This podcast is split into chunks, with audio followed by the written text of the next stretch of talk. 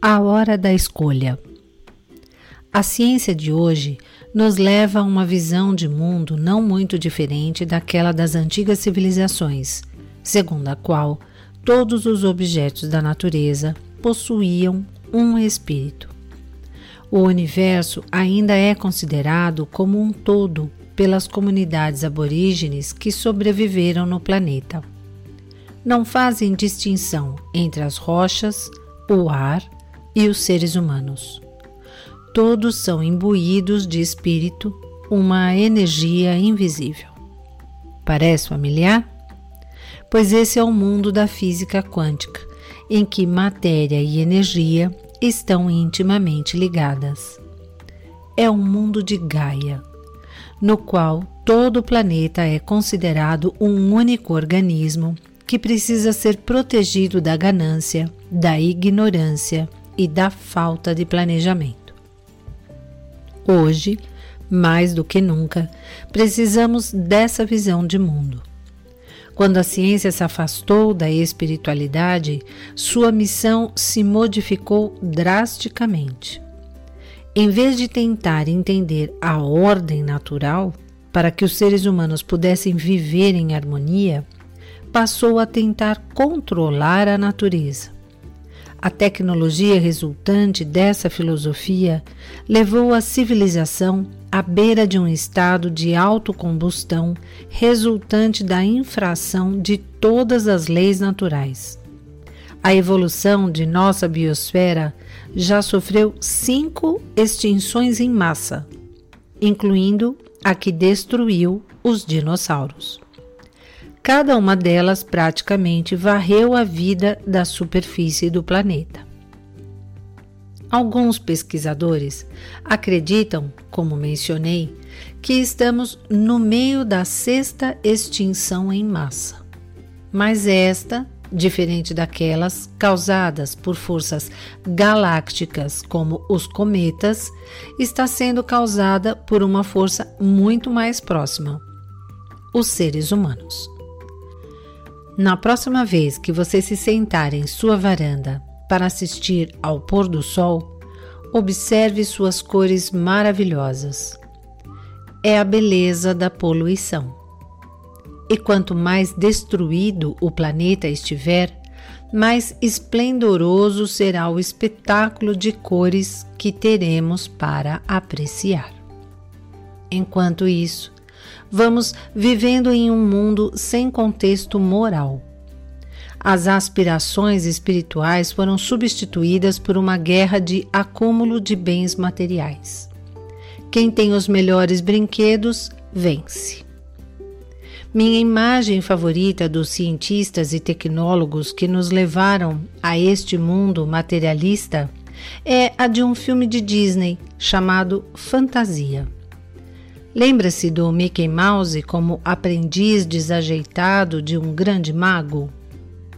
O mago pede a ele que cuide da casa enquanto se ausenta. Uma das tarefas é encher um grande tanque com água do poço. Como sempre observava o mago fazer truques de magia, tentou tornar as tarefas mais fáceis jogando um feitiço em uma vassoura que se transforma em um carregador de baldes com água. Mas enquanto Mickey dorme, a vassoura continua a encher a cisterna sem parar até inundar o laboratório. Ele acorda e tenta quebrar o feitiço, mas seus conhecimentos de magia são tão limitados que suas tentativas tornam a situação ainda pior. A inundação aumenta cada vez mais até que o mago chega e coloca tudo em ordem novamente. A história é descrita da seguinte maneira: Esta é a lenda de um mago que tinha um aprendiz.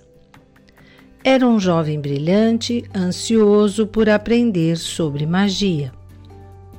Na verdade, era até um pouco brilhante demais pois começou a fazer feitiços mesmo sem saber como controlá-los.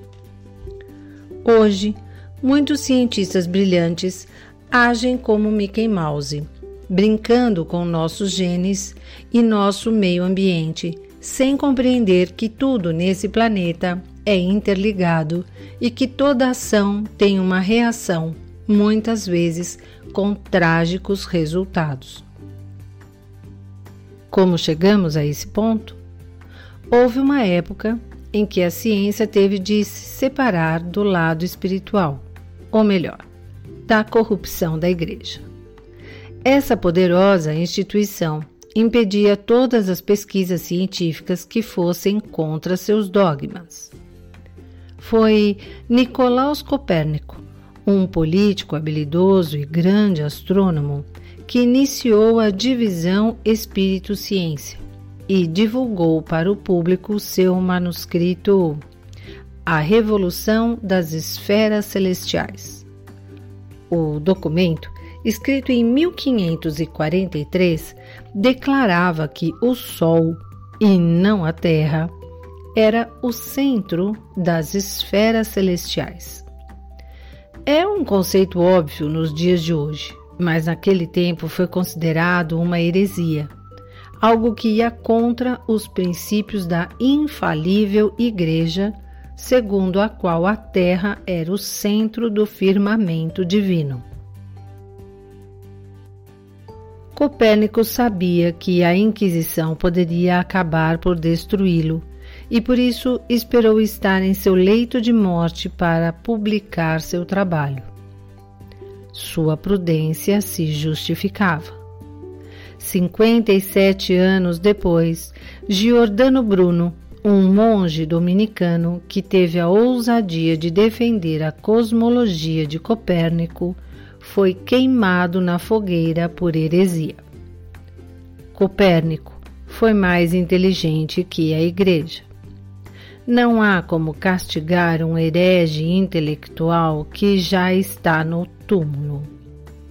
O máximo que podiam fazer era tentar impedir a disseminação de suas ideias.